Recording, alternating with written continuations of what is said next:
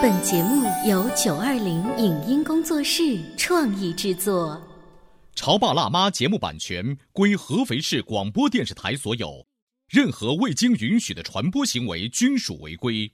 欢迎与九二零影音工作室沟通合作事宜，电话零五五幺六三五零九三五六。你有你的钻石金龟婿策略，我有我的全家海岛游计划。你扛着单反泡妞马不停蹄，我为孩子捕捉成长的美妙瞬间。你忽略我的魅力，我会证明这是谁的时代。你否定我的生活态度，我决定我的人生蓝图。帅哥俊男靠边站，有了宝宝的潮爸魅力更爆发。窈窕美女靠边站，有了宝宝的辣妈魅力更火辣。我是辣妈，不是老干妈，我为自己代言。我是潮爸，不是太阳能浴霸，我为自己代言。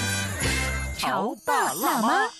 本节目嘉宾观点不代表本台立场，特此声明。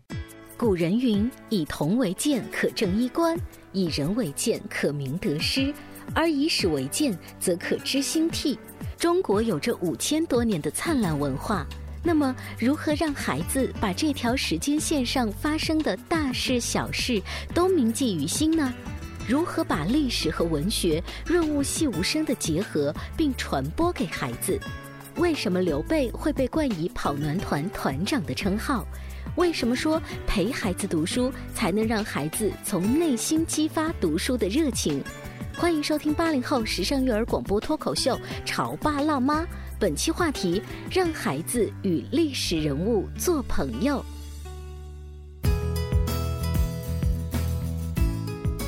欢迎收听八零后时尚育儿广播脱口秀《潮爸辣妈》，各位好，我是灵儿。今天直播间呢，为大家请来了糖糖妈妈。曾经听我们节目的朋友呢，就会了解，她不是一位普通的妈妈，她很喜欢在家里面给孩子讲一些历史方面的故事。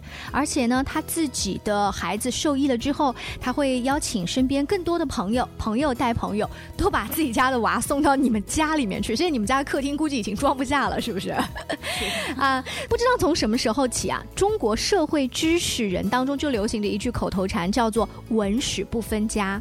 比如说司马迁的《史记》就被说成“史家之绝唱，无韵之离骚”。那在你们做文学工作的人看来，文学和历史这两样东西，我要放在一起来学。是的，实际上很多典籍本身就是历史，嗯比如我们熟悉的像《左传》、嗯《战国策》、《吕氏春秋》，嗯，里面实际上它是用用文学的手法在写历史。哎，你刚才提到的那几本著作哈，我依稀记得，好像就是历史课的时候背到了那么几样东西，填空题让我填一下，这个事儿就跟我就完了，我也不会再细细的去读这几本书。是的，是的，哎，真是我们以前的这个教学好像，嗯，也就这样吧。老师照本宣科，只是讲教科书上的历史，而不是有趣的历史。是。呃，实际上，呃，如果说史书当中比较无趣的，那应该是孔子的《春秋》了。嗯因为孔子的《春秋》基本上它就是一个大事年表。嗯嗯，但是呢，呃，《左传》是春秋的一个传，嗯他们呢对春秋当中提到的这些大事嗯。进行了细致的叙述。那么文史不分家，这个我们大人理解上都觉得，嗯，就是我大概理解这个意思。可是当我要真的深入去学习的时候，我要怎么把它们融会贯通，要让你的那些十多岁的学生、那些孩子能够了解呢？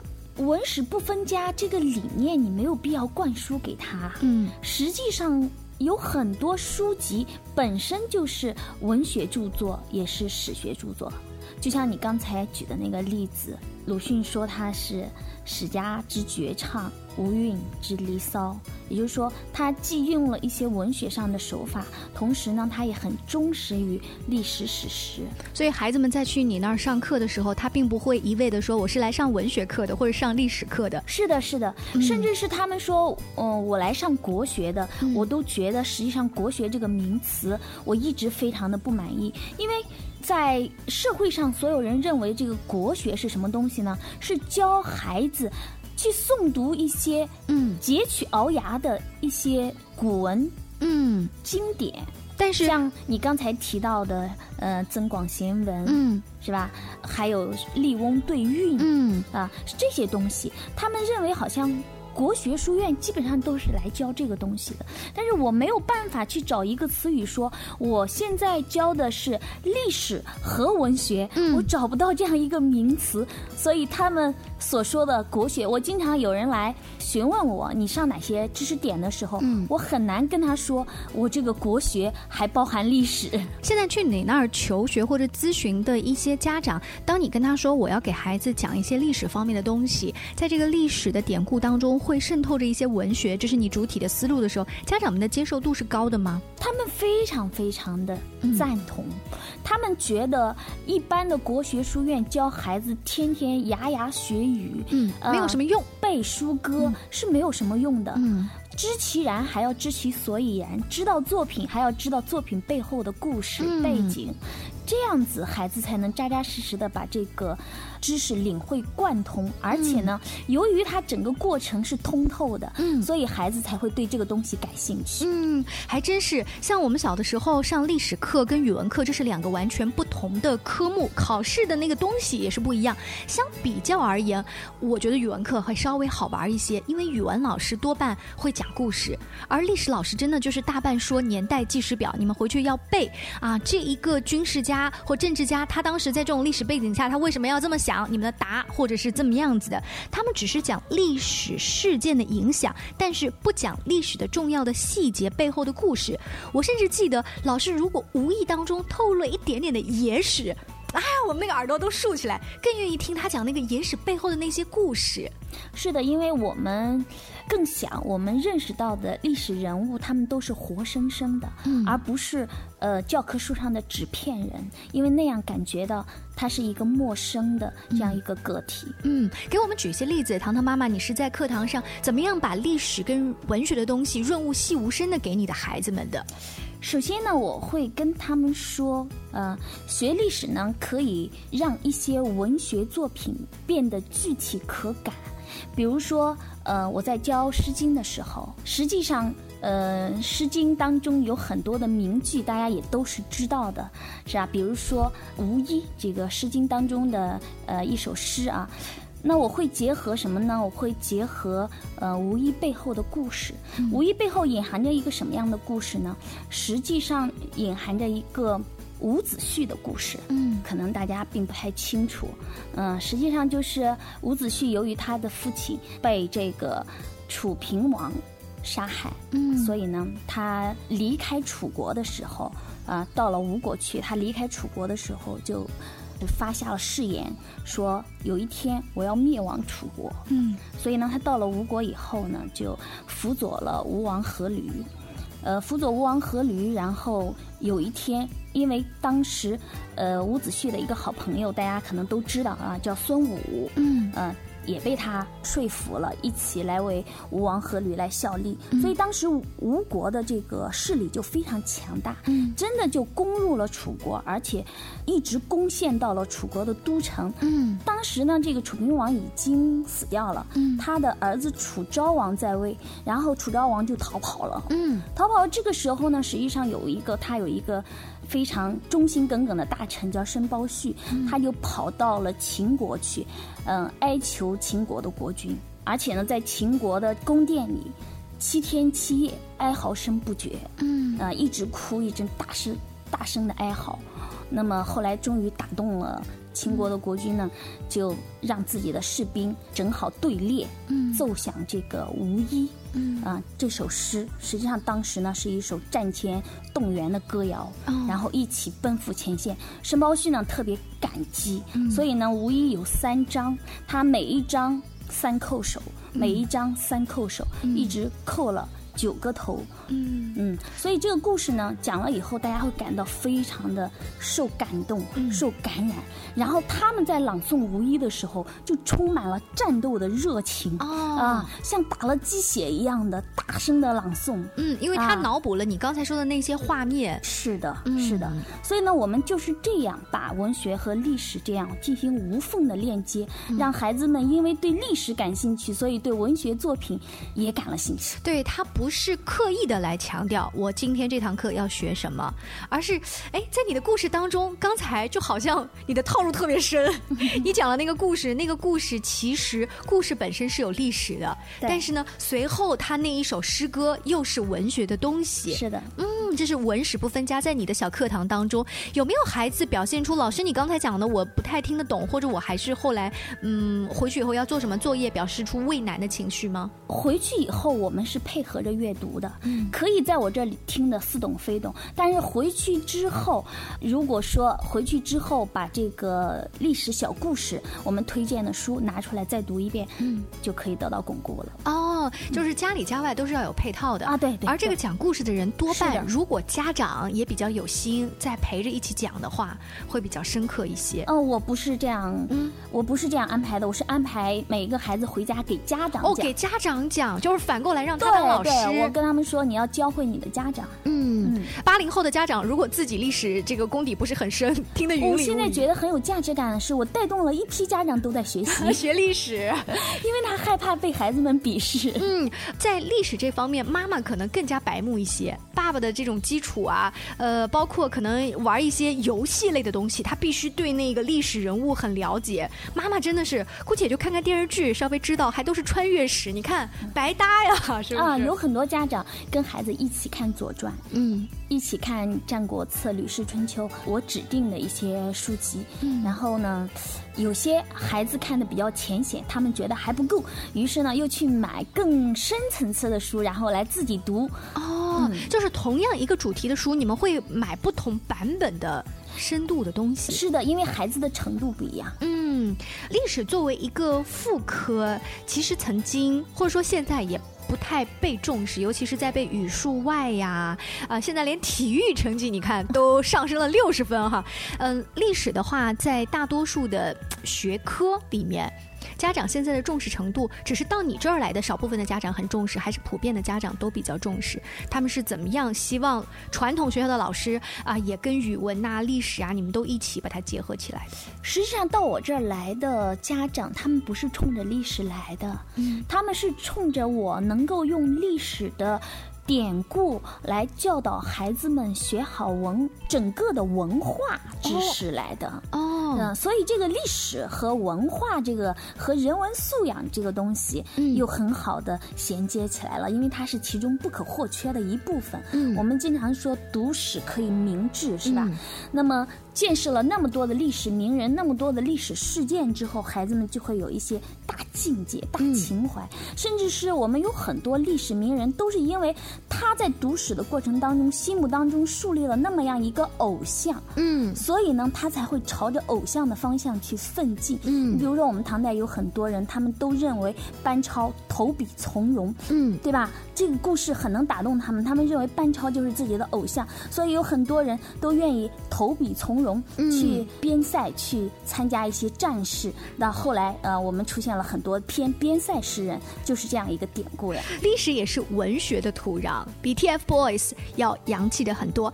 今天我们请到的嘉宾糖糖妈妈是对历史和文学都非常有研究的语文老师，他所工作的尔雅国学书院呢，也带了一批又一批的小朋友，用历史、用故事，又加上文学相结合的方法，让孩子们承在其中，体会当中的趣味。稍微休息一下，广告之后呢，我们请糖糖妈妈跟大家接着聊文史不分家，怎么样带着历史故事的这些思路，让孩子爱上枯燥的历史呢？您正在收听到的是故事广播《潮爸辣妈》。《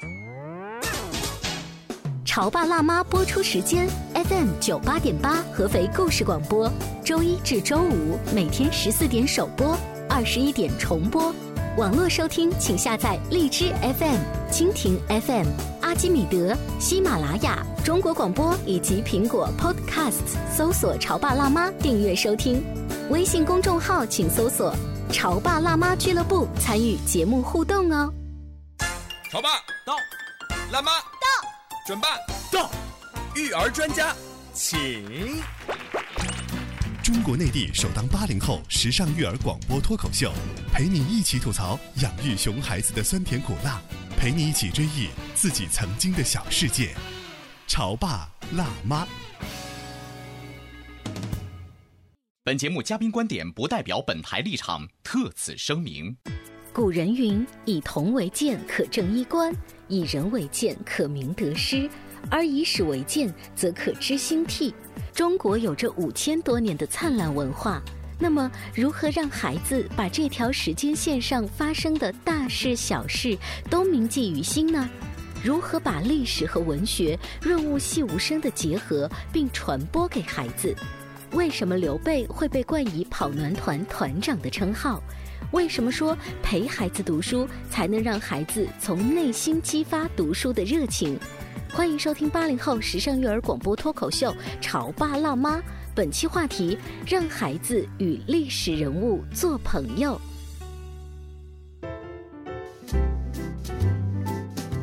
稍微休息一下广告之后，欢迎您继续锁定《潮爸辣妈》。今天灵儿在直播间为大家请来了尔雅国学书院的糖糖妈妈，欢迎你！大家好，我是糖糖妈妈。糖糖妈妈现在所带的徒弟主要分为两波，一波是大一点的，差不多是十多岁、五六年级的孩子，他们现在主要研究的这种最近吧，他们研究的这种历史的故事是哪个朝代的？嗯，他们现在学到了盛唐，盛唐时期。那围绕着盛唐时期，你可能会说那个时期整个的一些文学的东西啊，包括那个时候的政治的一些变革啊等等，是的，你都会说到。那小一点的徒弟呢是？小一点的徒弟呢，我们现在学到《诗经》部分，《诗经》部分，嗯，你看完全不同年龄阶段，你是先带了大徒弟带了很多年哈，再把你的经验总结了一下，又现在带这个小娃娃们，以至于我第一期的宝贝们有很多宝贝说，呃，老师你偏心，嗯，你给这个第二期的孩子讲的比我们多得多，那我估计以后如果再有机会的话，第三期、第四期可能会更幸运一些。其实做老师他的经验也是在不断总结的嘛，啊。今天糖糖妈妈跟我们呢，会从她的经验去分享，她是如何把历史跟文学相结合。但我听到“文学”这个词，我会有一点觉得它特别高大上。提到语文这两个字，还稍微好一些。这种文学，它是在云端的。是的，但是呢，嗯，如果你学到了文学作品背后，呃，名家背后的一些故事的话，嗯，你就会觉得文学。并不是高高在上的，它一样的也是接地气的。嗯，比如说有些什么会让我们心里舒服一下？嗯，你比如说，首先呢，历史它是文学的土壤。为什么我们说盛唐时期出现了这么多的诗人群体，甚至说连在家里。这个绣花的女孩子都去写诗啊，出现了女诗人。你比如说啊，最牛的这个女诗人就是武则天了，是吧？然后是她的上官婉儿，上官婉儿，上官婉儿这些女诗人。那么还出现了这个呃僧侣，他也写诗，是吧？甚至是呃我们一些，你看张打油，他还写了打油诗，是吧？他只是民间的一个，对吧？这样一个艺人啊，他也写诗。那为什么会出现这样的？场面实际上就是当时的历史背景决定的，因为当时武则天她在总揽了整个朝廷的政权之后呢，她推出科举可以以诗赋嗯。来作为考试的手段，嗯，所以这个书生们就会觉得写诗比较重要，是的，嗯，所以这实际上。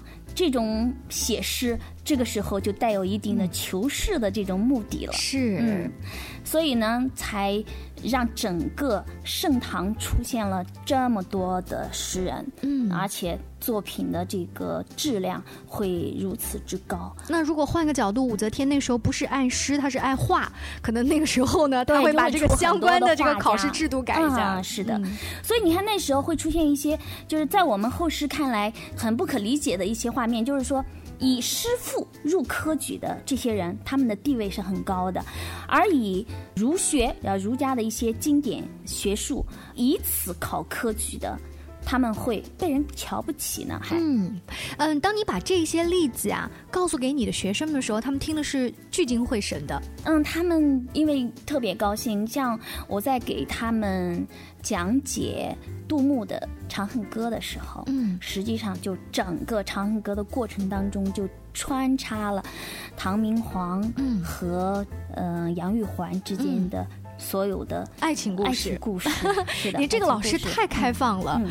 呃，因为孩子们他们是喜欢听课本之外的东西，嗯，他们实际上对一些野史很感兴趣。嗯，实际上我们并不是说野史这个东西教给孩子是好的，但是从我的理念来看，凡是能够让孩子感兴趣的，就是好的。所以糖糖妈妈会用一些比较接地气儿的，或者是调侃的，哪怕是搞笑的语言，可能是夸张的动作，去吸引孩子们的注意，让他爱上你们的课堂。